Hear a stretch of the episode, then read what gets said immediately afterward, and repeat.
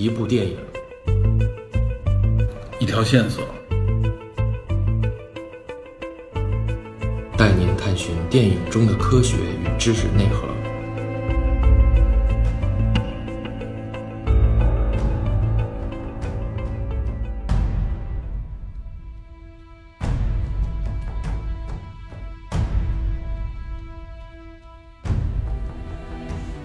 Hello，大家好，欢迎收听本期的电影侦探，我是 Peter。啊，前段时间因为有些事情要处理，拖延了这个节目的录制和更新啊，在这里先给大家致个歉。因此，跟 TV 这边合录音的时间呢就错开了，我们只能下次再一起录。那么，为了不耽误大家这个收听节目吧，因为如果下次再录，然后讲好再出来的话，可能相隔的时间更长，所以这一期呢，暂时我先给大家单独录制一期内容。呃，这次要聊的电影是什么呢？实际上也是2019这次奥斯卡非常热门的一部啊提名影片，叫做《副总统》，叫做 Vice，美美国副总统的 Vice President 嘛。香港这边的翻译我觉得很传神啊，港台的翻译叫做“为副不仁”。这个“副”呢是副职那个“副”啊，副总统那个“副”，副总经理的那个“副”，为副不仁。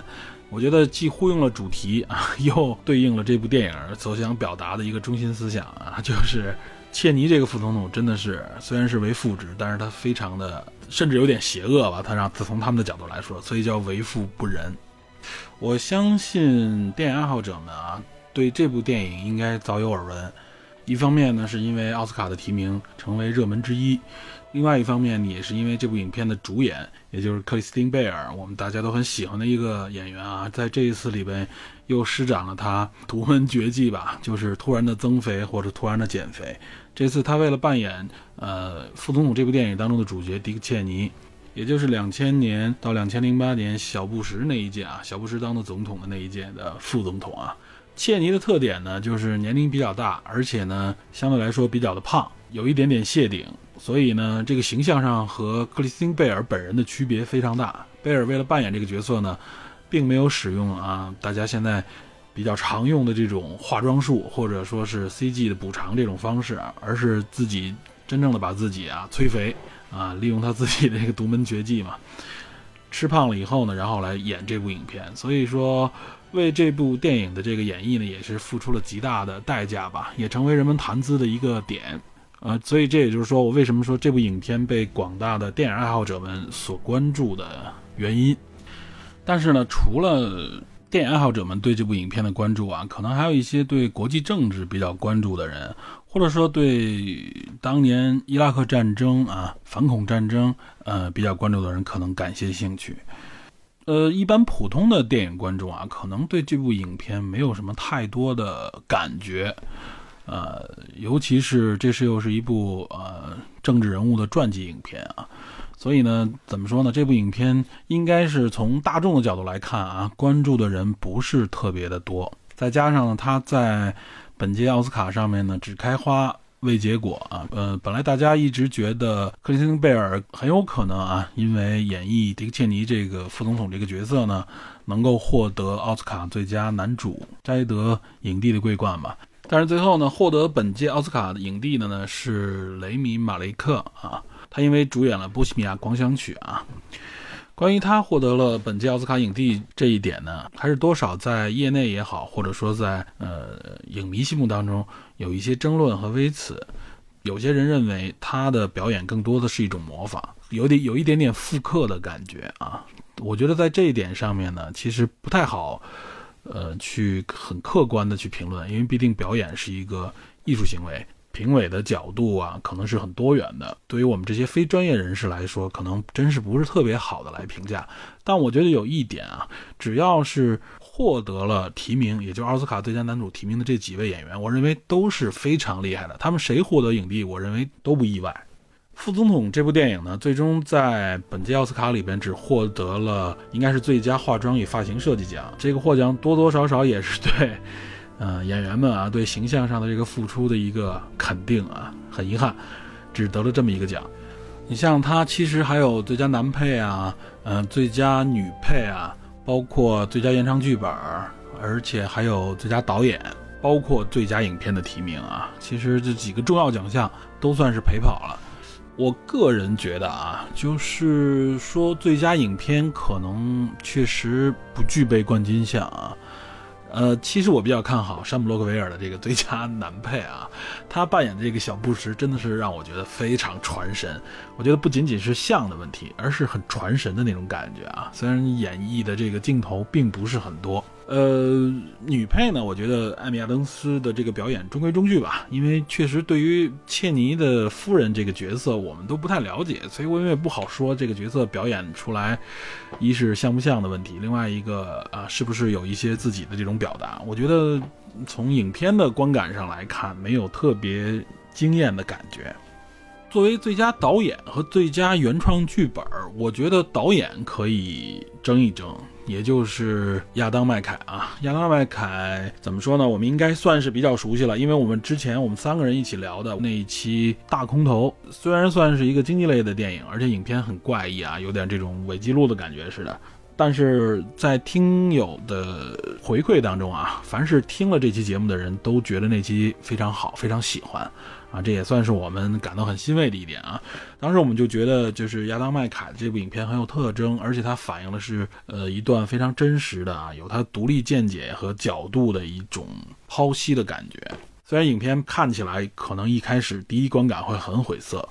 呃，反观这部副总统呢，其实是沿用了当时大空头的这个感觉，而且从演员上我们也能看出来啊，贝尔啊，包括像这个史蒂夫卡瑞尔啊，啊，在这里边还都有出演啊，他都是也请了一众大咖，所以亚当麦凯也算是我们挺关注的一个导演嘛，包括他也是本片的编剧啊，就是他这个特点也是他能够编也能够导，而且亚当麦凯我我们之前好像没怎么提过啊，他实际上之前他拍过很多喜剧片啊，跟我们之前提。过《达仔帮》的一些演员也有很深的这个关联和关系。哦，对，有一个人我觉得可以稍微提一下啊，呃，也在主演行列当中，就是纳米沃茨这个女演员，大家可能听名字不太熟啊，但是说她演过的几部影片应该是响当当的。首先，我认为是她的成名作之一的这个《穆赫兰道》啊，这个我相信资深影迷都听说过这部影片啊，非常神奇或者说非常诡异的一部电影。穆赫兰道啊，他在里边就是主演。另外还有一部影片啊，可能对大家来说比较有印象、比较熟悉的，就是呃，当年已经成名的新西兰导演彼得·杰克逊拍的《金刚》啊，应该是零五年啊，彼得·杰克逊拍的那部《金刚》啊，他在里边是女主角，就是金刚啊，一直怎么说呢，非常喜欢的那个女演员。呃，这两部影片应该算是我认为啊，从在电影圈里边，或者说在大众。印象当中比较深的啊，纳米沃兹还演过一些文艺片也好，或者也演过一些主流片。最近我记得好像有一部传记片《戴安娜》，好像是他主演的，但是口碑各方面都一般啊。而且我觉得纳米沃兹在最近的这几年当中呢，有点从主流的这个呃视野当中消失了啊，我不知道什么原因。原来我觉得他从，尤其是从金刚之后呢，就已经迈入到绝对的一线当中来了。但是后来好像演的影片口碑也都一般。在这部影片在《副总统》里边，他扮演的呢是呃福克斯电台的一个主持人，他只是出现在电影里边的电视镜头里边啊。当然我一眼就认出来哦，是这个女的。这个角色在影片当中不是特别的重要啊，它只是一个符号型的，代表这个怎么说呢？保守派这个这个电视台福克斯的这么一个角度吧，我觉得多多少少也有一点影射，呃，现在福克斯电台这个原因啊，就是跟川普 有有关系的。川普不是否定了 CNN 这一套很多，啊，他认为左派的这些电视媒体嘛，所以他比较肯定的呢，也就是他们右翼阵营的啊保守阵营的这个福克斯电台，啊，这是个题外话，关于纳米沃兹的一个话题啊。然后我们就进入到这个关于这部影片的一些具体的内容里边来。刚才我就把这部影片的导演、主演就简单介绍了一下啊，因为必定，其实这几位演员，无论是贝尔啊，还有亚当斯啊，还有像史蒂夫卡瑞尔啊，我们多多少少之前的节目里都介绍过。我觉得在这里边其实就不用去赘述了。客观的说呢，这部影片。除了他的这种表现以外啊，首先隔绝了一些普通的影迷。我们能看到啊，《副总统》这部电影的评分不是特别高，在豆瓣上好像是六点几分，六点七分好像是啊。影迷呢，首先普通影迷不是特别认账，对这部影片不是特别的感兴趣啊。我们看它评分的人数也好，没有达到一万几千人。另外呢，就是一些专业的影迷也好，或者说专业的影评人们也好，对这部影片的这个评价呢，我看也都是就是特别肯定、推崇的人不多。一方面，可能大家觉得亚当麦凯的这个表现呢，其实和之前大公头很类似，没有他们觉得没有突破啊。另外一个呢，就是这个故事的整个的剧本的阐述呢，他所表达的这个观点上，大家也多多少少有些微词。这个和呃历史当中的一些事件逐步的清晰起来，包括对现在的国际政治上的一些形势啊，逐渐的清晰起来，呃，大家产生了一些对这部影片不同的看法。而且大家也觉得啊，就是奥斯卡呢，必定是这种左翼的啊，先锋的左翼的这么一个代表，所以它更多的代表了大家所谓的一种白左的现象。副总统这部影片呢，大部分人认为是一部非常所谓政治正确的一部电影，它呢是抨击当时的这个共和党的这个政府，抨击像切尼这样的这种坚定的保守派人士吧。所以呢，这部影片的无论我们刚才说的从口碑上来说啊，从评价上来说，好像都不是特别的高，尤其是国内，我至少看到是这样啊。但是我个人觉得呢，这部影片还是非常值得去品读。为什么呢？因为一方面啊，它实际上呢是将美国近几十年的一些政治事件呢，通过一个人物连接了起来啊。因为切尼这个人物呢，他的经历和作为呢。对我们理解和解读现代世界的政治格局，尤其是对于我们了解美国这个超级大国的权力机构、权力运作体系是非常有帮助的，甚至包括大家比较感兴趣的这种政治阴谋论。所以我觉得还是很有必要和大家聊聊这部影片啊，尤其我认为对于我国的民众来说啊，让我们正好通过这部影片呢来窥视一下美国的权力机构是如何运作的。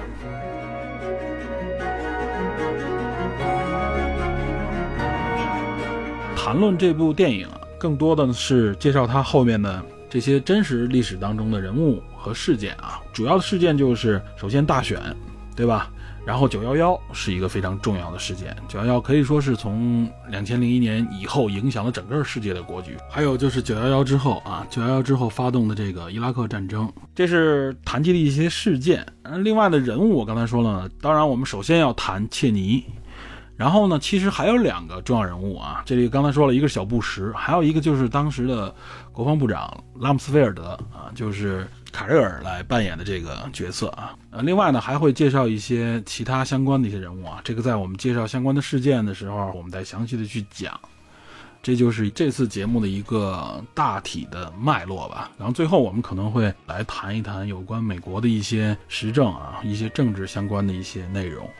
首先呢，我们先介绍一下刚才我们说的这个铁三角这三个人物啊。先说切尼啊，因为这部影片就叫副总统。电影中啊，已经把切尼的生平介绍的比较详细了啊，所以我这里介绍呢，就只说一些比较关键的点，尤其是对切尼的政治生涯起到关键性影响的事件和人啊，我觉得有必要在这里说清楚。不然的话，我们看这部电影的时候啊，就感觉像流水账一样，嗯，对有些事件呢，可能没有相应的敏感度。首先呢，切尼确实是从耶鲁大学被退学，因为成绩不佳。后来呢，转读了怀俄明大学啊，取得了政治学的硕士学位。嗯，六九年的时候啊，切尼正式开始他的这个政治生涯。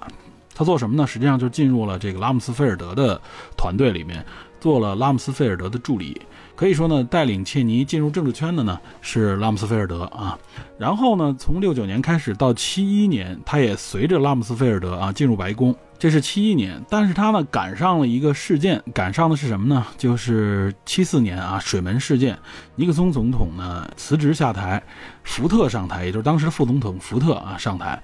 呃，因为尼克松下台这件事啊，当时尼克松内阁的这些主要人物啊，全都辞职的辞职啊，下台的下台。这个时候呢，实际上在尼克松这个内阁里边被边缘化的拉姆斯菲尔德，被福特呢重新拉回到他的这个执政圈，成了福特总统的啊，当时的一个可以说是政治红人吧。这样的话呢，福特总统就成了切尼的政治生涯当中的第二个贵人啊，第一个应该就肯定是拉姆斯菲尔德了。首先呢，是切尼跟随拉姆斯菲尔德进入白宫，然后呢，因为在福特总统任期的时候，拉姆斯菲尔德升任了这个国防部长，他原来是白宫办公厅主任了，已经是啊。切尼呢，也就接替了拉姆斯菲尔德，担任了白宫办公厅主任啊。实际上，这时候他就已经进入到了权力核心这个圈子里边来。当然了，福特总统只是接任因为水门事件下台的尼克松，所以他两年之后呢，也就是七六年，他还要重新进入到竞选。呃，这个时候呢，切尼实际上是担任了福特总统的这个竞选团队的经理啊。可惜呢，福特没有当选啊。这时候呢，切尼呢就等于是从白宫的这个权力圈当中退了出来。但是他并没有离开政治啊，这个时候从七九年开始，他就竞选啊，并且选入了怀俄明州众议员，而且这一旦选入就连任了五任啊，这个众议员应该是两年一期，实际上就连续了十年。一九八九年的时候啊，切尼已经被选为众议院的少数党的党鞭啊。首先，少数党是哪个党呢？这个时候的少数党是共和党。然后党鞭是什么？大家应该都很清楚了啊！大家都看过《纸牌屋》，应该很熟悉党鞭这个名字了。也就是共和党领袖啊。之所以他能够当上共和党的这个领袖啊，是起初呢，因为大家包括切尼的老师什么之类的人啊，都说这个切尼首先啊，在白宫有过权力核心的经验啊，他有人脉有积累，然后认为他有能力，而且切尼这个人平时给人的感觉是非常的保守，非常的低调啊。他是一个相当低调的人，大家觉得就是在整个选取人选当中，觉得他哎相对来说可能是个老好人，或者说是觉得他的口碑不错，不会有太多人去反对，尤其是反对党那边不会有人去反对，就是这个民主党那边，所以切尼当选。但是切尼一旦当选了，也就是八九年啊，这个时候让大家大跌眼镜的是啊，切尼一下变得非常的强硬啊，呃，这个强硬体现在哪儿？我们可以举几个有代表性的例子啊，比如说他反对平权修正案，而且他反对经济制裁南非。为什么要制裁南非呢？八九年那个时候啊，八十年代末九十年代初的时候，南非实际上大家应该知道，在那个时代仍然南非这个国家采取了一种啊非常具有种族歧视色彩的叫种族隔离的这种制度啊。所以那个时候呢，全球的主流的这些国家是反对南非这样这个做法的，尤其是美国，尤其是呃提倡这个自由啊、民权的这个民主党。切尼作为共和党的这个党鞭啊，他在这个时候呢是等于是带头反对这个经济制裁南非的，可以说是和主流声音相悖啊。这个是令大家没想到，觉得是没想到原来觉得很低调的这么一个人，突然变得这么强硬。而且他反对国会呢，呼吁释放曼德拉。曼德拉就是南非的这个黑人平权代表了，当时是被关在了这个监狱里，已成为政治犯啊。这都是切尼反对的。而且他反对取消呢，就是国家对这种呃有种族隔离色彩的学校的这个提供巴士的这个政策啊，就是国家要取消有这个种族歧视色彩的这些学校的这个巴士，他也反对啊。而且切尼呢，甚至反对堕胎啊，这个就说白了是对女权的一种怎么说呢？践踏或者说就是非常保守的一种看法啊。他反对堕胎，这个反对甚至包括什么呢？包括被强奸的女性因为怀孕啊，他都反对这些女性去堕胎。可想而知啊，这个切尼是多么的保守啊！而且他反对马丁路德金日成为假日啊，种种的这些呢，都成为了切尼啊非常保守，然后又非常强硬的一个代表啊。本来在八九年之前，大家都认为他是个很平和的人，相对来说可能属于温和派。没想到上台以后啊，立刻就亮出了他非常强硬的这一点啊。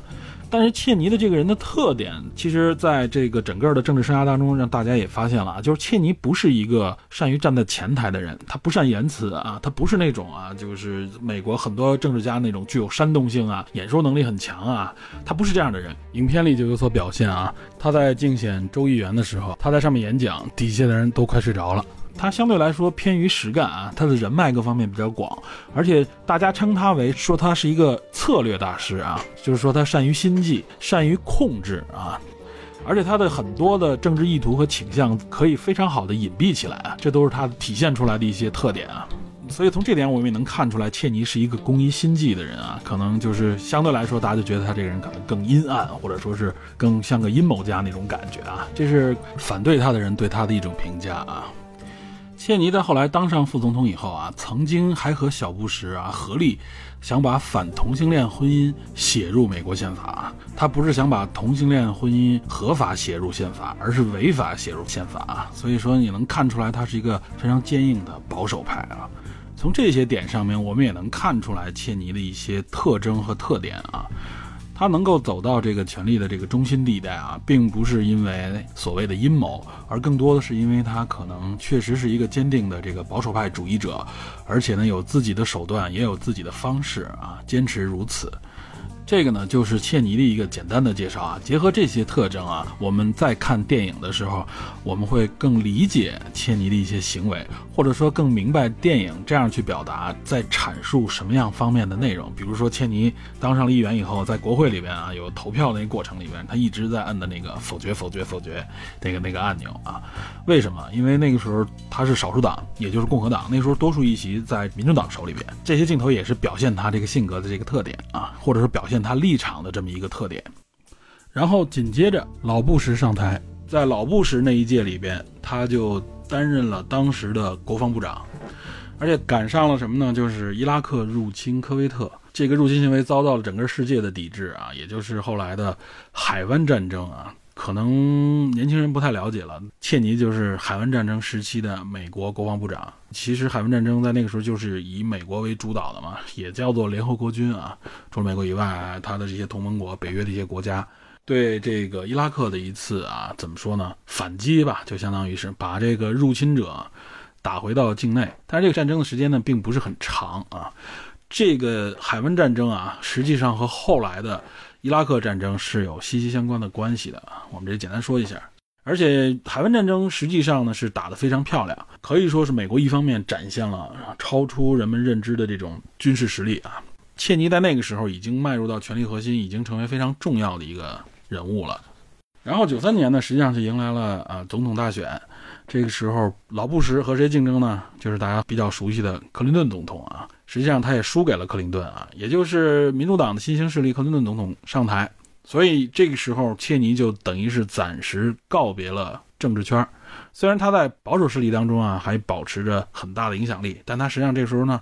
没有去从政，去经商啊，也是影片里边提到过的能源公司，也是做大公司的大高管。直到克林顿这八年期满下台以后，谁上来呢？就是我们刚才提到的小布什上台啊。影片实际上最重要的一段情节，也就是他协同小布什啊一起竞选成功，迈上了美国的最高权力台阶，入主白宫啊，作为副总统。切尼虽然当上了副总统啊，但他后来被人们评为啊是美国历史当中啊最具实权的一届，就是权力最大的一个副总统，至少是之一。我觉得他应该就是 从影片表达上来看，他应该是权力最大的副总统了。正好是他的这个特点啊，首先他在保守势力当中，在共和党里边，他是一个大佬，而且他拥有了很多的这个权力，人脉非常广。然后呢，小布什相对来说跟他对应起来，小布什又更是一个怎么说呢？台面上的一个人，而且小布什甚至被很多的这个啊左翼的媒体评价他，小布什甚至是一个有点吊儿郎当的这么一个总统。他的实际权力都是在切尼的手里边，等于切尼成了他背后的操控这个总统的这么一个人物。切尼不完完全全像大家想象的那样啊，他是一个实干型的政客啊，喜欢在很多地方呢利用关系网络，或者说是利用自己的这种见解去推动啊。大家都说他是个实干者，而非鼓动者，这个就是切尼的一些特点。所以在后边我们在介绍一些历史事件的时候，我们把这个人物的这个特征带入到里面，我们就可能有些地方就能够理解的更清晰。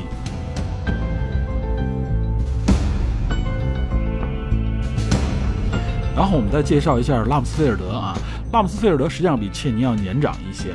切尼是四一年嘛，拉姆斯菲尔德应该好像是三几年出生的啊，他更早的进入政坛，而且拉姆斯菲尔德的这个履历看上去要比切尼更漂亮。啊。首先他五四年呢这个毕业于普林斯顿啊，而且他在学校期间啊是业余爱好是摔跤，而且摔跤的成绩非常厉害啊，那个时候在学校非常有名。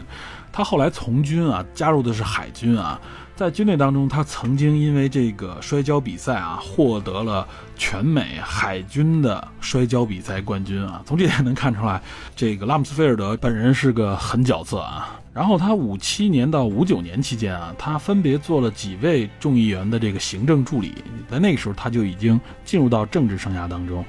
直到一九六二年，也就是他三十岁的时候啊，他就当选了伊利诺伊州的众议员。等于是自己亲自参选议员了。一九六九年的时候啊，他就已经加入到了尼克松的内阁啊，成为白宫的这个经济机会办公室的主任和总统助理。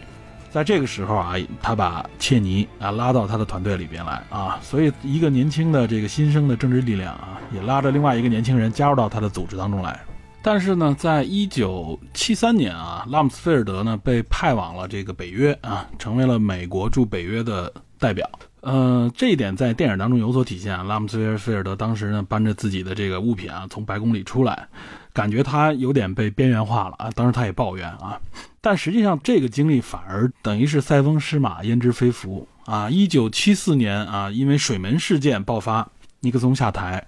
福特总统上台啊。刚才我们也说了，因为福特总统需要拉拢一批啊，他认为可靠的人，因为之前的政府核心的一些人物当中都已经下去了。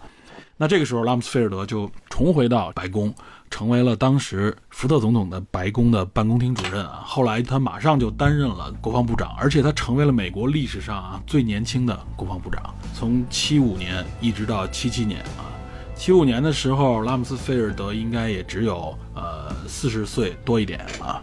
拉姆斯菲尔德的性格和切尼正好有很大的区别，拉姆斯菲尔德这个人非常的激进。而且他高调啊，这一点和切尼有特别大的区别。他非常高调，而且他非常的呃，怎么说呢？鹰派、强硬，做事呢斩钉截铁。而且据说他是一个工作狂啊，喜欢一对一的对决啊，在圈内树敌很多啊。曾经有些人认为，就是尤其是共和党里边的大佬认为，拉姆斯菲尔德很有可能成为未来美国总统的一个非常。热门的人选啊，但是因为拉姆斯菲尔德这个非常强硬的这个性格，导致他在圈内树敌很多。这一点就跟切尼不一样啊。切尼是哎，表面上表现的很温和，表面上表现的呃不显山露水啊，自己背地里边是有自己的策略，有自己的手腕的。但是拉姆斯菲尔德不是，他就是直刚的那种人啊，非常直接。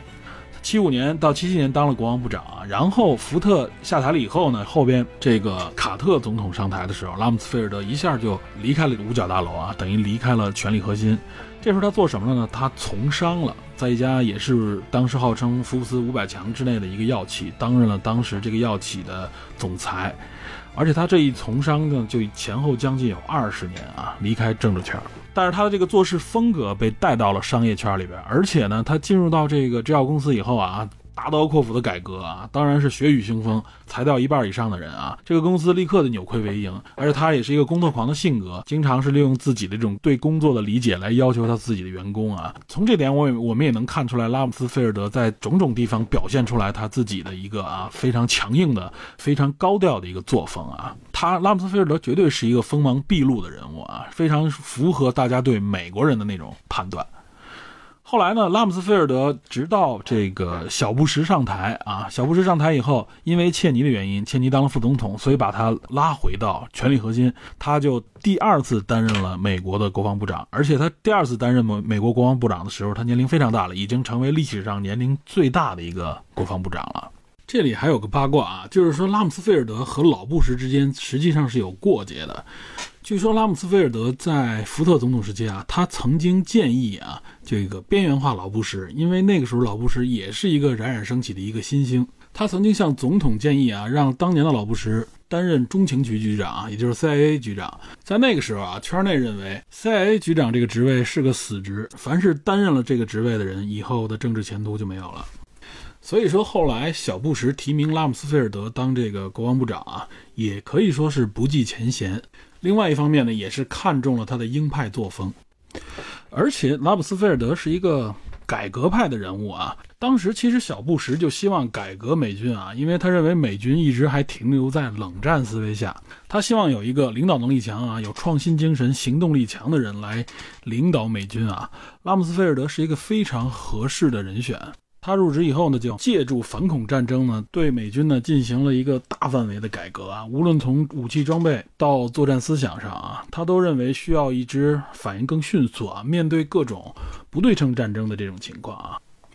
他不再提倡像美军之前所强调那种越大就意味着越强的那种思想，他更希望的是那种更精尖啊，反应更迅速。比如他提倡用无人机进行军事行动啊，无人机的这个提倡可以说就是从拉姆斯菲尔德开始的。同时呢，他也废掉了很多美军正在研发的他认为不适合现代战争的这种武器系统，比如像传说中的科曼奇直升机啊，比如像十字军巨型火炮啊，还有裁减 F 二十二战机。这些呢都是他的改革措施，还有像精简原来庞大的陆军啊，包括改革美军的这个预备役系统，改革力度这么大，这意味着什么呢？就意味着他肯定要得罪在军方啊传统的这些保守势力。呃，他提倡入侵伊拉克的时候，他提倡了一种叫做闪电进攻的这种模式啊，他希望的就是美军呢能够迅速的入侵伊拉克。占据巴格达啊，一个月内占领巴格达，然后这样呢，换取的是美军的相对来说的伤亡更小，因为他觉得他们的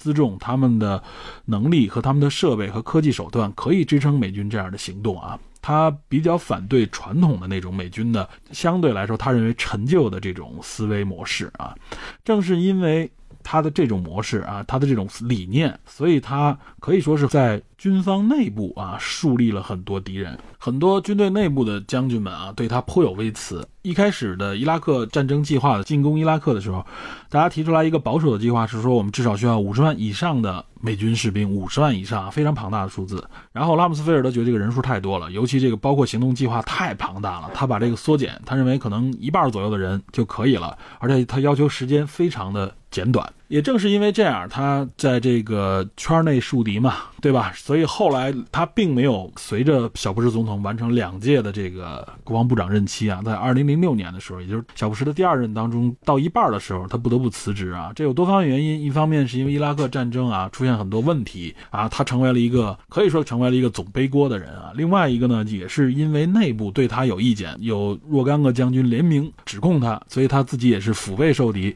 最后呢，等于是离开了五角大楼啊。拉姆斯菲尔德呢？这个人其实，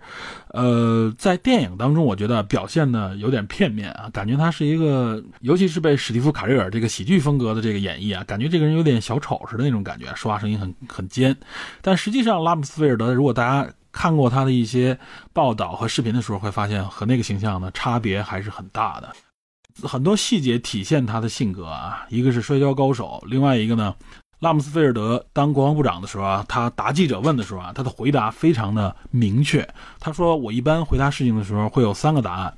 一个是我知道，我告诉你；另外一个是我知道，我不能说，我不能告诉你；还有一种我确实不知道，我也没法告诉你啊。”所以白宫记者呢，有很多记者很喜欢他这个性格啊，觉得从他嘴里能够得到很多很重要、很明确的信息，也就是这个人高调的一点啊。而且他的工作作风嘛，非常勤奋。在五角大楼的时候啊，他经常是早上六点就来上班了，然后晚上走的反而是最晚的那一批，也就把他在商场上的那种工作作风带进来了，解雇一切啊不听话的或者没用的人，所以内部人也指责他说他是飞扬跋扈啊，刚愎自用。这就是拉姆斯菲尔德的一个介绍。这里边我要补充说明一下啊，就是国防部长这个角色啊，在美国的国防部长他是有一个硬性要求的，是美国的国防部长首先。不能是现役军人，就是说这个将军去当这个国防部长，这不允许。他要求必须是退役七年以上才可以啊。这原来一直是一个非常硬性的要求，直到川普这一届啊，川普之前，呃，他选的国防部长，这个号称叫疯狗马蒂斯的啊，这个马蒂斯实际上也是参加过当年的这个入侵伊拉克啊，他是当年的指挥将领之一。他呢，实际上已经是退役了三年不到四年的时候啊，就等于是入职了这个国防部长，等于是违反了这个七年的规定呢。所以当时呢，是医院里边，我记得好像是众议院里面有个投票，就是大家必须要绝对多数同意他入选才可以。但当时无论是圈内还是圈外啊，呃，大家都认为马蒂斯是一个非常合适的角色，所以马蒂斯就顺利的进入了这个五角大楼啊。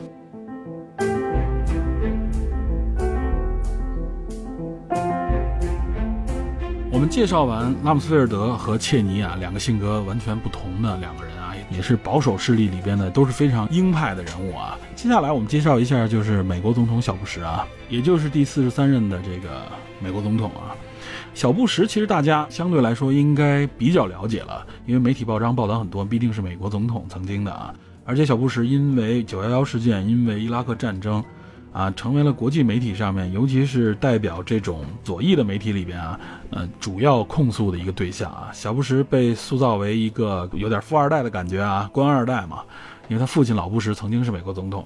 然后呢，另外觉得他是一个不修边幅啊，是一个浪荡公子的感觉，啊，觉得他很多地方行事呢，作风呢比较的随意，不经过大脑，甚至有人公开怀疑小布什的智商啊。包括他有时候讲话的时候，经常出现一些很奇怪的错误啊，这都是很多人诟病他的，成为了就是小布什的一些标签。但我必须说呢，小布什呢，可能并不完全是他像大家、像媒体塑造出来的这个样子啊。首先，小布什是一个，也是一个坚定的保守派人士，毕业于耶鲁，然后参军啊，正好正值越战，但是他呢，参军没有去到这个越南前线啊，他一直在国内。在这个埃灵顿空军基地执勤啊，所以呢，这也成为了后来他投入政界以后，他的政敌们对他的一个批评的点啊，包括他在从军当中啊有一些不良记录，比如说饮酒啊、作风比较放荡啊之类，这都是小布什身上一直带有的标签。实际上，他提前退役啊，然后去考取了哈佛的 MBA 啊。小布什呢，实际上是从八十年代啊正式投身政治的啊。直到一九九四年呢，小布什当选了德州的这个州长啊，到九八年的时候再次连任啊，两千年的时候，小布什啊参选美国总统，他的竞争对手就是当时的克林顿政府时期的副总统戈尔啊，他们两个之间的竞选案也会成为后边的一个非常重要的一个事件啊。小布什的这个人性格呢，实际上是一个比较率直的一个人啊，我觉得更贴切的形容他就是一个有点像一个美国牛仔。啊，比较率直，比较幽默，世界观呢简单直接啊，非黑即白的这么一个人。同时呢，是一个段子手啊，这都是小布什比较著名的一些特征。我们可以举几个小的例子来侧面看一下他这个人的性格啊。呃，比如说小布什在竞选期间啊，他要接触很多啊共和党里边的各方面的一些大佬啊，权力在握的一些人士啊。呃，有些大佬对他一开始也有一些微词啊，觉得他这个人应该是个官二代嘛，作风又比较放荡啊，觉得他身上可能有那些政客们都有的那些毛病啊。结果在接触的过程当中，发现他这个人还是很朴实的，而且很真诚。当时有一个细节，就是谈及外交方面的政策的时候啊，呃，小布什听到一些内容的时候，他说：“OK，关于这方面我不太了解，我希望你能够详细的给我讲一讲。”这个过程当中，大家发现啊，小布什是一个这方面从来不掩饰自己的人，不像有一些政客呢，非常圆滑啊，不懂装懂，还不愿意听取别人的意见。但小布什不回避这些啊。另外呢，再举一个例子，就是在小布什的呃连任的竞选当中啊，他当时面对的竞争对手是这个民主党的克里啊，后来在奥巴马执政时期当了国务卿啊，当时克里跟他竞选美国总统。呃，记得他们去美国的一些农业州啊，比如说像佛州之类的这种地方啊，就是盛产玉米。然后呢，克里下了飞机以后啊，因为总统们都要到处跑啊，到处拉票嘛。到了佛州以后，克里一下飞机，举起玉米啊，向大家招手啊。当然，他就是向这些当地的农民示好嘛，对吧？那小布什也同样啊，他也是带了玉米啊，但他下飞机以后做的第一件事就是拿起玉米就啃，知道吧？因为那些玉米就是刚刚种植出来玉米是可直接可以生吃的啊，所以表现出来小布什这种状态就是很接地气啊，很受这个民众们的喜爱啊。这就是小布什之所以能当上美国总统，我认为是一个重要的原因，就是他这个人呃没有那些政治家们总有的那些架子、那些虚伪的那种感觉啊，所以这也是美国民众可能选择像他这个类型的总统的一个原因之一啊。他身上有一些别人都有的毛病，甚至爱喝酒啊，平时没事爱开个玩笑啊。大家都觉得这些东西反而加深了对这个人的好感啊，这个是其实在竞选当中一种心理。小布什的这种幽默性格体现在各个方面啊，包括前段时间啊，老布什去世啊，小布什在这个追悼大会上面啊，对他父亲的这个悼词的时候啊，仍然不忘了去开玩笑、讲段子，也是逗得当时在场的前任总统，包括川普他们这些人啊，哈哈大笑啊，就能看出来他是一个这样一个很轻松幽默的这么一个性格啊。这个可能是他招人喜欢的一点。当然了，因为小布什的保守立场，包括大家认为他发动了这个对伊的战争、对阿富汗的战争，所以他被媒体呢，尤其是被左翼媒体贴上了很多标签啊。世界上面各个国家对他的这个口碑也都不是特别好啊。这也好像也是美国保守派总统近些年来的一些特点啊。但是呢，我们了解小布什这个人物的时候呢，我们应该更客观一些啊。后来发动的这个伊拉克战争啊，小布什确实对伊拉克自己也是私底下也好，公开也表示过，他对伊拉克，尤其对萨达姆是有一定的这种仇视的，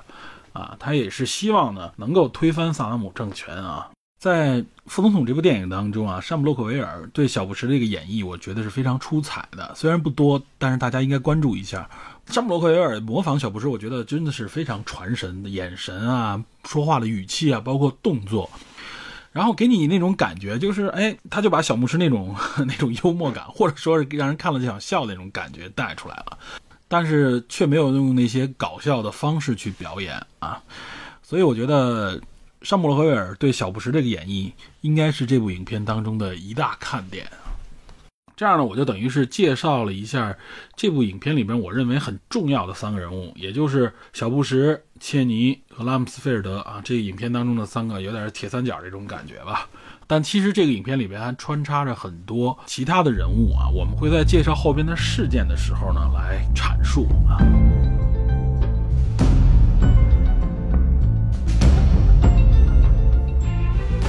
介绍完人物呢，我们就要介绍一些事件啊，也是副总统这部影片当中提到的，我认为很关键的、很重要的事件啊。首先呢，就是布什当选总统这一届选举啊，也就是两千年啊，当时呢，民主党竞选人就是上一任克林顿总统时期的副总统戈尔啊。那么这个共和党这边呢，实际上就是老布什的儿子小布什竞选啊，在两千年呢，主要是竞逐这个第四十三任美国总统啊。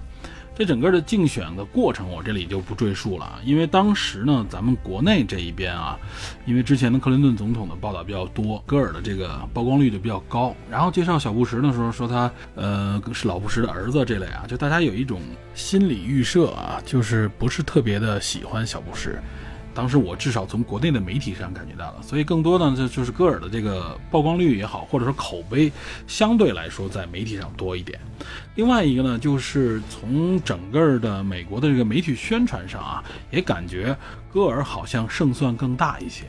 尤其是到最后啊，这个选情越来越焦灼的时候啊，最终的这个焦点呢落到了这个佛罗里达州啊，也就是佛罗里达州最后的这个选票成为了两个人最后决胜的关键。我们都知道啊，这个美国的总统大选可以说是世界瞩目的一个政治事件啊，尤其是布什跟戈尔这一届就更加的牵动人心。首先，美国的总统选举不是直选，也就是它不是所有的这个选民参选的时候啊，每人投给某个总统啊，最后统计谁票多谁就当选，它不是这样的，它实际上是结合美国的这种代议制的这种制度，它叫选举人制度啊，它是选举人票的这种方式来选。嗯，有关美国大选这一块儿，我记得好像这个高晓松老师就讲过很多期啊。大家如果感兴趣听详细的话，可以听一听。呃，喜马拉雅上应该有不少相关的这个内容。我这里就简单介绍一下啊，就是什么是选举人制度呢？实际上，美国呢，就是它的参议院和众议院加在一起呢，一共差不多应该是五百多人，五百三十八名选举人。啊，这五百三十八名选举人来自各州，这个每个州的人数不一样。像加州啊，加利福尼亚州好像是选举人最多的，它有五十五张选举人票，也就是说它有五十五个议员啊，包括众议员和这个参议员。因为美国分为参众两院嘛，也就是上院和下院嘛。参议院一共应该是一百人，下院也就是众议院呢，差不多是四百三十八人，啊，是这样一个分布。啊，各州都有，然后它呢采用的一种方式呢，就叫做呃赢家通吃啊，也叫胜者全得的这么样的一个方式。什么样呢？就是这一周里，比如说我有几十万人啊，我来选这个总统 A、B、C、D，这种我们这里边就是 小布什和这个戈尔，包括他还有几个其他的党派的这个候选人，但主要其实就是这两党的候选人，呃，选民来选。选完了以后呢，最后统计这个以州为单位来统计这个票数啊，就选民这个普选也叫做直选的这个票数。统计完以后呢，谁的得票高？比如打个比方说，小布什的得票高，那么这一周的选举人票最后都归为小布什。也就是说，这一周的这些议员们啊，在最后他会有一个。啊，根据选民的这个选票来进行最后的一个投票啊，投给他们认为的，实际上就是选民选择的这个总统和副总统人选啊。呃，但是这里边要说一下呢，实际上并不是美国所有州都是采用这个胜者通吃啊，这个赢家通吃的这个方式啊。它有两个州啊，一个是内布拉斯加州和缅因州这两个州的选举呢，在选举人制度上这块儿稍微有一点点区别啊。我们简单说，比如说缅因州这一块啊。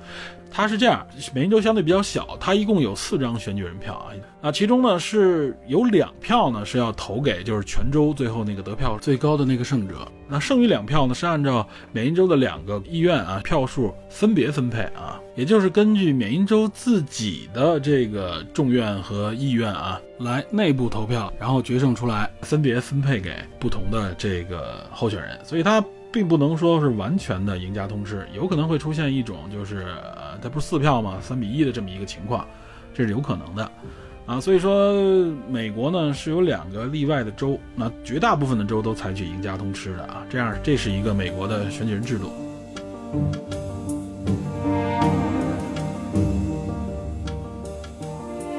我们回到戈尔跟小布什的这一次啊竞选当中。他们最后卡就卡在哪儿呢？卡在了这个佛州，就佛罗里达。嗯，前面的情况我们不多说了啊。我就记得最后呢，当天晚上佛罗里达可能是最后一个，因为他这个比较焦灼嘛。他这个是几次反复啊，非常的曲折。起初的时候呢，佛州这个票数还没完全，官方还没完全统计完成的时候啊，媒体做过一个调查，媒体会通过采访这个选民啊，抽样这种方式问，哎，你选给谁了？大概是一个什么情况？媒体有一个调查，当时我记得好像是 CNN 就报了，说啊，这个应该是戈尔获胜了啊。从媒体的统计上来说，戈尔获胜啊。当时就很多媒体，因为结果还没出来嘛，很多媒体就引用这个调查结果。呃，对于小布什的竞选团队来说是一个挺大的打击。然后我记得当时我好像还电视还看过这个直播吧，应该好像通过凤凰台还是什么，我记不太清了。但是我记得当时一开始媒体给我的感觉啊，就是应该是戈尔获胜了，给这个关注这个竞选的人有这么一个怎么说呢印象。但是呢，马上呢选举人票这个结果最后出来以后啊。就相当于发生了第一个反复啊，就说，哎，OK，统计出来应该是布什获胜，而且说布什可能是最终以很微弱的领先了，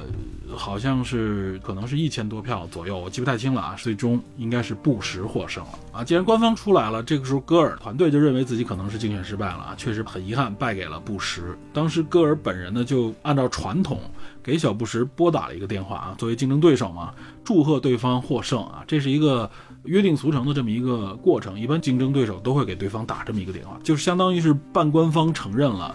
我的竞选失败了。小布什，OK，你当选，我祝贺你啊。但是据说他打完这个电话之后啊，当时呢，这个负责福州选举的这个州检察长，因为他们有这个法律部门的监督嘛，就提醒了戈尔啊，说你说你还别着急承认失败，我们福州是有这样一个法律的啊。就是你看各个州在选举上啊，在选举的细节上是有一些不同的定义的，因为美国这个是一个联邦制嘛，它各个州都有各个州自己法律。在选举上啊，这个福州的这个有一个特殊的一个点，就是说如果这个竞争对手之间啊，两个人之间这个票数相差不到百分之零点五，应该是这么个数啊，就是非常接近的情况下啊，福州法律呢是要求要重新计票，就是二次计票，就是怕在统计上有纰漏啊，这个票数之间是有差异的话。这就是佛州在选举方面的一个啊，跟别人不与众不同的点。所以呢，这一点提示了戈尔啊，戈尔的竞选团队呢，通过这个计票结果啊，他们就把这个认为比较可疑的几个郡啊挑出来，就是州里边的一些郡县啊，他们觉得这里边有问题，挑了出来。其中尤其是有一个郡啊，叫做棕榈滩郡，这个得票啊。他觉得非常的低于预期啊！棕榈滩郡这个要多说几句，因为首先啊，这个郡据说是为了照顾郡里边的老年人啊，选票设计的很诡异。他加大了这个字符以后啊，把这个票变成了一个叫蝶形的一个选票啊。什么叫蝶形？其实就是对折的这么一个选票。他那个选票啊，投票的那个点在正中间啊，有一条线，他这么对折。两边是不同的这个竞选人。首先啊，他这个选票不是只有戈尔和这个小布什啊，他实际上是有很多呃其他的这些啊小的党派的这个候选人，还有一些独立候选人啊。其中呢啊，他这个排布很很怪异，在哪儿呢？这个我看了一下那个选票，网上有照片啊。第一个好像是布什啊，小布什在第一个，他在这个对折票的左侧啊。第二个不是戈尔，是另外一个人，叫布坎南啊。叫做这个改革党的一个竞选人叫布坎南啊，第一个是布什，第二个是这个布坎南，他排在右边啊。这就是第一个布什那儿有一个中间那条线上有一个孔啊，右边是这个第二个人，这布坎南是第第二个孔，但是左侧啊这个排列里边左边第二个就是戈尔。它在对应的是第三个孔，它每个人所在的区域是错落着的啊，就是第一个是布什，第二个是实际上是右边的这个人啊，它中间那个孔，所以这个设计非常诡异，中间一共若干个孔，就是相当于是这么一个左右交替的往下走来排序啊，然后他为了怕人家指错孔呢，每一个人选区后边有一个箭头指向啊，就那个人的名字后边有一个箭头指向那个孔，如果我们看那个箭头的提示啊和相对位置，我们确实知道第三个孔对应的是戈尔。但是呢，由于可能有些人会觉得啊，左边这个一顺溜，我先读下来一二三四五六啊，右边这个是 七八九十啊，是这样的一个顺序的时候，就会觉得啊，第二孔是不是应该是这个戈尔的呢？因为大家可能这个时候不太注意那个箭头，有的人可能解读这个图形的时候，他有自己的一些见解吧。所以呢，戈尔的竞选团队就怀疑这个票数啊，很多人是把应该投给戈尔的票错误的投给了布坎南。这是他们的一个主观判断啊，但是啊，这个主观判断实际上是有统计学上面啊，包括后来的一些调查上面一些证据支持的。还真不是说人家就觉得啊，因为是不是因为我们在这儿做的宣传多啊，才怎么样？首先，戈尔和布什啊都在这个郡里做过这个相应的这个，就是他们拉过票，都有这个活动，不管是大型的还是小型的，是有拉票活动的。但是啊，据说这个布坎南实际上都放弃这个郡了，在这个郡就没做过任何的活动。可是布坎南在这个郡里边啊，他的得票呢是异常的高啊，高出多少呢？是比在这个州里其他郡的这个票数要多多出几千张。就是大家用统计图形图表的方式啊，做了一个统计，你我们会看到啊，就布坎南这个票在其他州里边啊，都是差不多分布在一个大概的一个区域范围里边，比如可好像都是从。几票啊，最多不会超过一千票，是这样的一个范围。但是只有在这个棕榈滩这个郡里面啊，他的得票数一下就窜到了三四千，这么高的一个比例啊，就明摆着这个这个票数不一样啊。他用各种各样的统计的时候，都会看出来，唯独只有这个郡的票。特别的奇怪啊，很多人投给了不可能。然后呢，大家担心说，是不是我们的统计上面有一些偏差？我们不能完完全全代表的是现实就是这样呢？是不是还有别的可能性啊？比如说，是不是因为美国啊是是这样的，他投票呢有一个叫投票日啊。当时投票日的时候呢，就是当地的选民都会在投票日进行投票。但是有一部分人呢，可能他是有选举权，但他当时因为什么工作原因、其他原因、旅游或怎么样，他不在。当地啊，他就是投票当天呢不在家，所以这些人呢可能会提前进行投票，呃，然后呢这些选票他们会在投票日啊开箱统计出结果来看他们选给谁，然后呢正是因为啊这个奇怪的蝶形票啊只在选举日当天出现，棕榈滩郡的这个选民啊只有选举日当天进行投票才会用到这个诡异的蝶形票，他们这个缺席投票投的不是这个诡异的蝶形票了。然后呢，统计到啊，布坎南得的这个票就非常的少，就和其他郡的这个结果是一样的，它是一个稳步的一个分布状态啊，比例基本差不多，啊，这个戈尔和这个布什的这个票呢也都符合规律啊。这个时候大家会说，哎，万一是不是这些离开这个郡的人正好赶上他们可能都不太喜欢，啊，布坎南呢？还真不是这样，因为他和其他的郡做横向的郡对比的时候，发现啊，都完全符合大家的规律。所以从这一点上面来看啊，我们从数据统计的这个结果上来看，都不用去抽样调查，我们就明确的能知道，再看那个票，这里差出来那个两三千张票啊，肯定是这部分人应该是投错了，他们很有可能是把自己要投给戈尔的票投给了布坎南。这一下，这个戈尔团队竞选团队知道这个事儿，那肯定炸锅了，那肯定不行啊。所以呢，这个时候戈尔呢就宣布他要收回对布什竞选成功的这个祝贺啊。这个在电影当中就体现出来，切尼他们啊坐在这个竞选的总部里边啊，就等着出结果，守在电视前面嘛。然后这时候有内部的人说，哎，得到消息，戈尔要收回祝贺。然后果不其然，过了半分钟，电视里边就播出了啊，以最新消息说戈尔收回。这时候在场所有人都说 what？就那种非常诡异的疑问，说怎么还可以收回呢？后来得知到实际上是这样的一个情况，只不过后边啊，电影里边轻描淡写，但实际上在这之间啊，发生了非常重要的一件事情，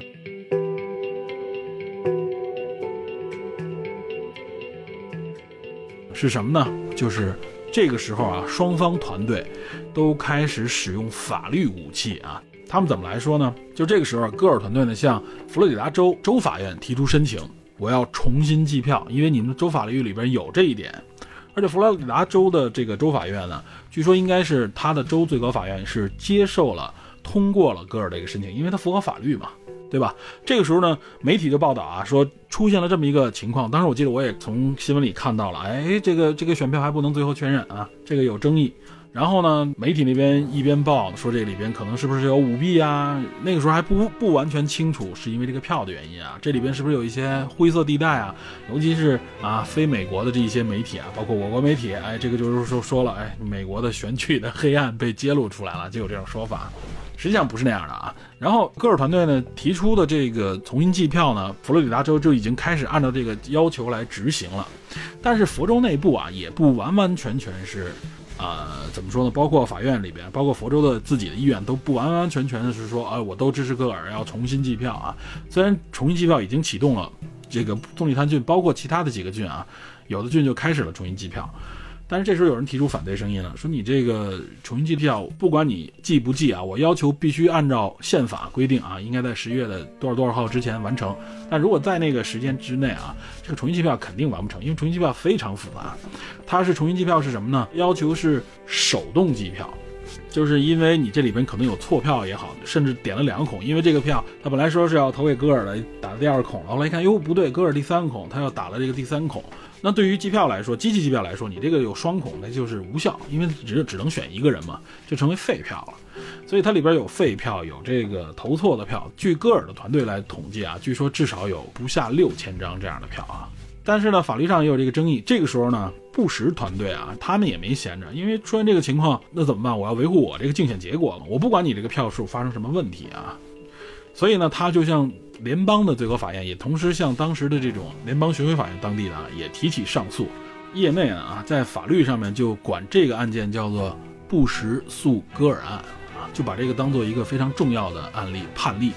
因为美国是判例法嘛。小布什的团队他们为什么要上诉呢？他上诉就是说我不允许你再重新计票啊，因为为什么？因为你重新计票，你等于是违反了宪法。他用宪法来盖这个佛州的这个州法律啊，就是说我宪法要求呢，就是我要必须要尊重每一个公民啊投票的这个投票权啊，就是他是有宪法作为基本的这个，这是宪法的基本权利作为保障的啊。你既然已经投完了啊，实际上就是说，不管你这个投票是，比如说你投给了谁，你后边后悔了，或者说是你投错了。或者说发生什么意外，这都不能够说作为修改你这个投票的这个决议啊。实际上，其实小布什这个团队这个起诉的这个条件呢，也是很充分的。就比如说你这里边确实出现了一些错票，那对不起，那这就实际上就相当于，啊，法律已经认可的投票结果。因为你在投票之前肯定要声明你要看好啊，你应该怎么怎么投，什么样的情况是废票，你投出了就算作这个票了。这方面都是有这个相关的说明的。你不能说，哎，我那个票。投错了，我能不能再投一遍？是不允许的。你这等于是违反了宪法，而且你等于是不尊重其他人的投票结果啊。他们还举了一个例子，就是如果这个州啊，我可以去重新计票的话，那我是不是别的州也可以效仿啊？或者说我别的地区也效仿啊？我重新来计票。那如果要是处在这么一个阶段的话啊，那这个大选结果，它等于是你第一次选等于选废了，因为有人选错了，选废了。那我如果你戈尔这么提出，我不是团队也这么提出。那这个选举选举日就是玩笑话了，那还得再选一次，那再选一次再出问题呢？那就是这个时候，其实大家也都会想到啊，就是如果去推翻这个结果，去重新选，那这个势必意味着一个恶性的一个循环啊，这个等于是对美国整个的选举制度的一个非常大的一个怎么说呢？是污点也好，或者侮辱也好。所以呢，它不像我们一开始判断啊，就是说布什他们不允许再计票啊，实际上是为了舞弊，实际上是为了啊，他知道这个票有问题，他不完全是这样，他确实是有一个高于数据的判断、高于道德判断的一个尊重宪法的这么一个结果啊。因为说白了就是法律结果要求的就是当天的那个结果，你投错了，那就是投错了。没有办法，很有可能啊，因为你投错了。那照这样的话，那我们是不是重新游说一遍？有些人可能还会改变自己的意见，那这个就没法结束了。所以呢，最终啊，最最高法院以呢五比四的这个投票结果，美国是九个大法官嘛，在最高法院，他一般情况下是一半对一半，什么呢？就是一半保守的，就是共和党这一派；一半呢偏激进啊，他们就是偏自由派的，这个民主党这一派的。啊，中间会有一两个人呢处于这种啊中间派，所以这个整个投票结果也泾渭分明啊，就是支持共和党这一派啊都是保守派这一波的啊，最后最终以五比四，天平稍微偏一点，以五比四这个结果支持了小布什的这个上诉啊，等于是驳回了佛州最高法院的这个判决，说你们不能再重新计票了，我们就只能既定承认这个结果。这个时候啊，这就相当于再次一个反折了啊！再次反折的时候，媒体去报道的时候啊，大家就开始带各自的节奏了。我们看到的这部电影当中，把这个选举被修正过来啊，他们就完完全全归罪于谁呢？归罪于当时里边提到的一个啊，其实非常重要的一个大法官啊，在这个时候他已经是美国的高院的大法官了。这个人是谁呢？就是安东宁。斯卡利亚大法官啊，这是一个非常重要的意大利意义的法官，他是一个非常坚定的保守派大法官啊。当时电影里边的意思就是说，因为这个大法官是我们啊切尼的内线的意思那种感觉，所以有他们这个把持着，所以这个最终投票结果当然就是偏向于布什团队了。但真的不能这么来看啊，这里边有很多法律上条文上的一些具体的内容啊，但是这里边表述出来是什么呢？就是实际上啊，这件事情并没有反映出有些人说的啊，美国的这个竞选是被操控的啊，是黑暗的。不是这样，反而体现出了美国竞选啊，他没有将这个竞选沦入到这个怎么说呢？就像有些国家地方是啊，这选举出来的结果在法律上啊都不能完完全全被承认啊，出现好多种声音，不是这样的。美国你会发现这两波总统候选人，他们真正寻求的终极的武器是什么呢？就是法律武器。我就是最后用法律武器来捍卫我认为正确的结果。而且呢，最高法院给出这个结果以后啊，戈尔团队呢最终还是认可了这个结果。戈尔第二次啊给小布什拨电话，因为这些事情拖了，好像据说差不多前后一个月吧，我记得好像是啊，耽误了不少时间。这个戈尔打趣说，虽然我是第二次啊给布什总统打祝贺电话，我相信这不会再有第三次了。那意思就是说，OK，我竞争到这儿，我也就不再去争了，我接受法律的这个审判结果。美国没有出现啊，就像有些地方啊，我们出现这种同时两个人宣布自己获胜了，然后争来争去，始终不能放下来，最后这个国家变得很割裂啊。美国没有出现这个情况，大家非常遵守规则，遵守法律。所以这个布什诉戈尔案啊，这个电影里边反映的呢，相对来说，我认为是有失公允的。最终啊，统计的结果是在佛州，布什实际上领先戈尔多少票？只有五百多票。如果说要推翻那个重新选举，认为那几千票里有问题的话，那肯定是戈尔会会会反过来。但是从全国的啊，因为大家是通过这种州直选，然后最后选举人选出布什嘛。但是统计全国的直选票，实际上啊，戈尔的总得票数是高于布什的，而且这个在美国的历史当中不是第一次发生啊。所以从这点能看出来，就是你即使得到了从直选的角度来看，你可能得到了更多的票数，在美国的这种选举人制度之下，你也不一定能够真正获胜。最终还是要看这个选举人票，谁超过两百七十，谁就肯定能获胜。通过全部的票数统计啊，戈尔在全部的直选票里边，他至少比布什要多了五十万张选票啊。但是在从选举人团的这个角度来看啊，布什获得了两百七十一张选举人票。戈尔呢获得了两百六十六张啊，布什以微弱优势获胜，当选为第四十三任美国总统。所以我认为布什当选这个事件是全片当中最重要的、最关键的一个事件。当然了，这个全片当中所有事件的指向啊、归结的这个点，也是占篇幅可能前后最多的这个事件是什么呢？就是当选以后啊，我们也知道，到了两千零一年就爆发了九幺幺事件。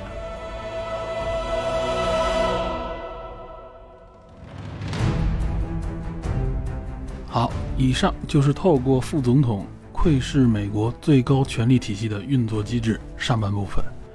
在下集中，我们首先会给大家介绍一下，当九幺幺事件爆发之时，美国政府内部到底发生了什么？伊拉克战争究竟是如何启动的？这是否印证了美国始终遵循着其对外政策的核心奥义？以及美国的建国先贤们到底留下了怎样的政治资产？让这个超级大国经久不衰，独步世界之林。了解美国的体制与运作机制，对于我们有着怎样的重要意义呢？敬请收听本期节目的下集内容。好，感谢您收听电影侦探，请持续锁定本节目，我们下期再见。